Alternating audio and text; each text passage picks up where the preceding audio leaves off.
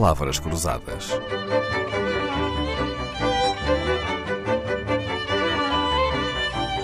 Porque quase tudo é uma questão de semântica.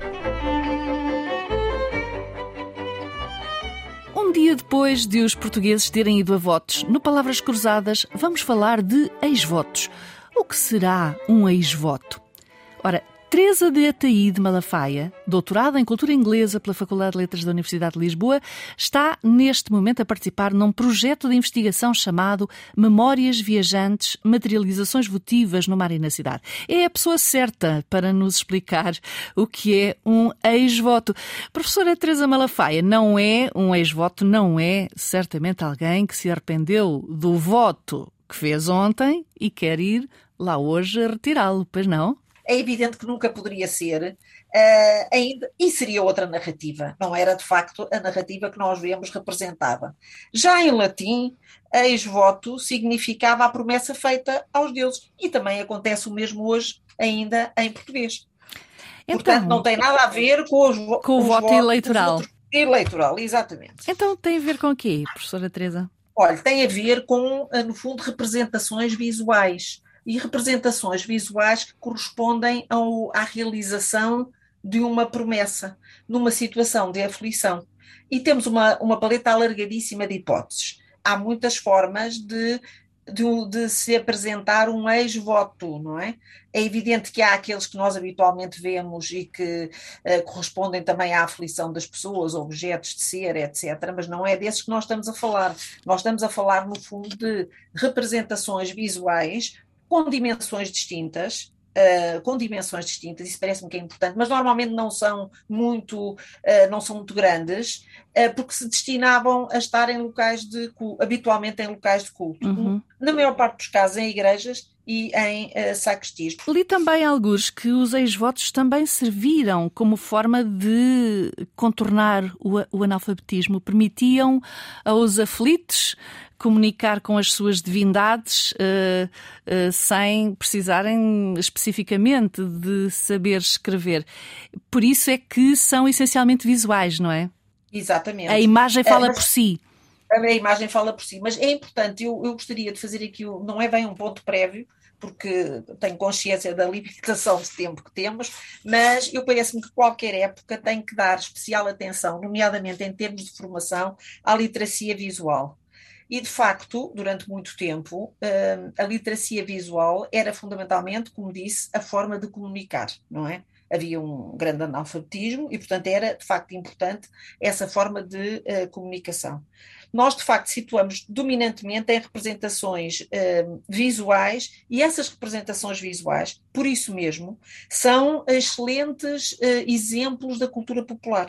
Eu não estou a dizer que não existam uh, outros uh, elementos, mas são dominantemente exemplos de cultura popular que permitiam precisamente não só o reconhecimento, pela promessa uh, realizada, não é? Pelo pedido realizado, mas, uh, no fundo, permitiam também, isso parece-me que é muito importante, uh, apresentarem, pequen apresentam pequenas narrativas que contam o episódio e o milagre acontecido na maior parte dos casos é isso que acontece. É evidente que estes milagres dizem respeito a uma paleta alargadíssima de situações, uhum. não, não, dizem só, uh, dizem respeito sempre ao. No nosso caso, são fundamentalmente abordam questões que estão relacionadas com o mar e com o rio, portanto com o elemento água, mas in, existem inúmeras representações, outras, que têm a ver com doenças, com animais que estão em riscos de se afogar, etc. E, e pertencem ao domínio da religião, já que me falou de milagres? Uh, eu acho que há sempre aqui um aspecto muito interessante que é a da articulação entre a religiosidade, e nós sabemos que tem havido uma laicização progressiva, não é? Uh, mas, portanto, pertencem aos domingos da, ao, ao, domínio da religiosidade, mas também, uh, naturalmente, a um domínio pagão. Quanto maior a aflição e quanto maior os apuros, mais exuberantes são os ex-votos que tem visto ou não? eu nunca diria que são muito exuberantes.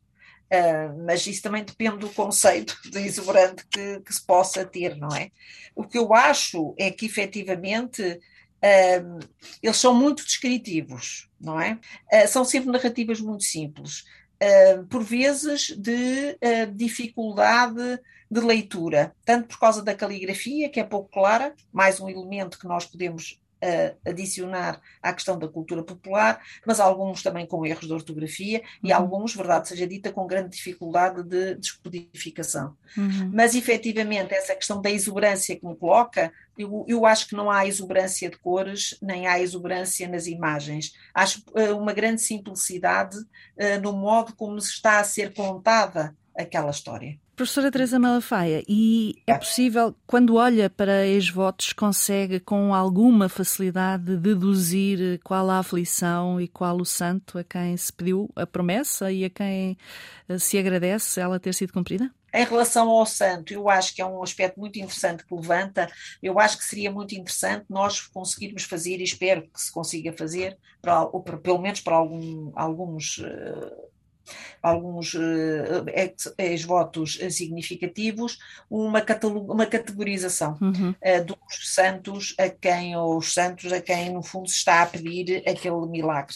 Mas, de certa forma, como eu digo, eles são figurativos, tem o santo, tem a Nossa Senhora ou o próprio Cristo, um, e depois, digamos, o relato uh, da aflição, no caso do corpo que estamos a, a, tratar, são sempre relatos de situações de perigo. A professora Teresa de Ataíde Malafaia, com isto que acaba de nos dizer, fica com um convite para regressar quando tiver mais resultados da sua investigação. É doutorada em cultura inglesa, professora associada e investigadora no Centro de Estudos Anglísticos da Universidade de Lisboa. Tem publicado sobre ensaístas vitorianos, artistas pré-rafaelitas e estratégias de exibição em museus, dedica-se aos estudos vitorianos e participa agora no projeto de investigação intitulado Memórias Viajantes, Materializações Votivas no Mar e na Cidade, sobre ex-votos, entre outras coisas. Palavras Cruzadas, um programa de Dalila Carvalho.